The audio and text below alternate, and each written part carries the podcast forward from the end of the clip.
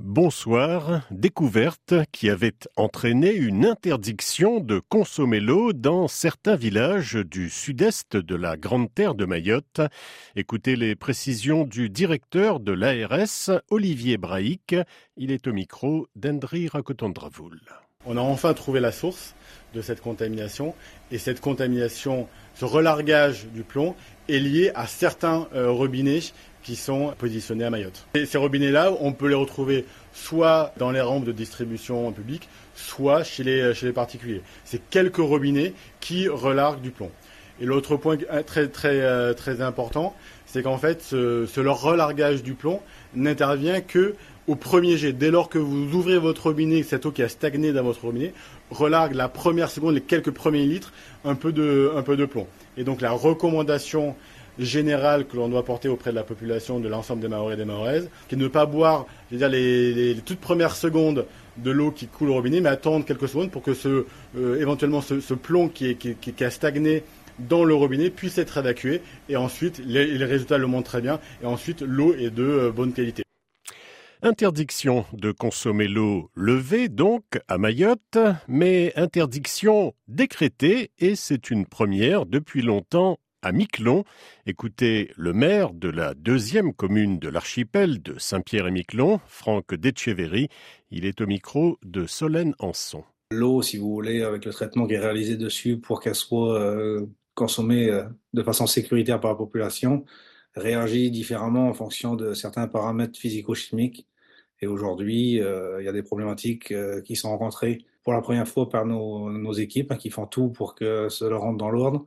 Euh, des contacts ont aussi été pris avec des techniciens de métropole. Un technicien doit aussi se rendre sur la commune dès la semaine prochaine, justement, pour les aider à régler cette problématique une bonne fois pour toutes. La décision a été prise de, distribuer euh, des packs d'eau. Vous vous en doutez, euh, n'a pas un stock d'eau euh, conséquent qui nous permet aujourd'hui de distribuer l'eau à la population.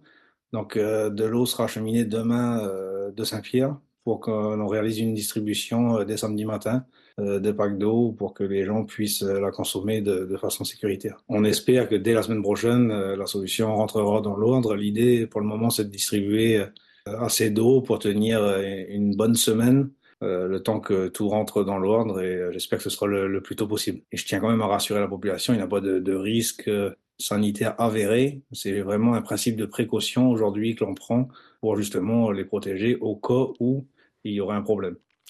On reste à Saint-Pierre-et-Miquelon avec la petite communauté malgache de l'archipel qui a suivi avec inquiétude le passage sur le sud de la grande île de la forte tempête tropicale Alvaro.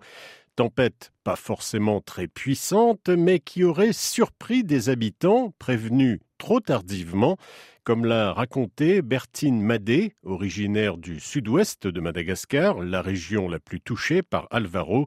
Elle est au micro de Marie Paturel il a beaucoup plu, il y avait beaucoup de, du vent, donc les gens se demandaient qu'est-ce qui se passe.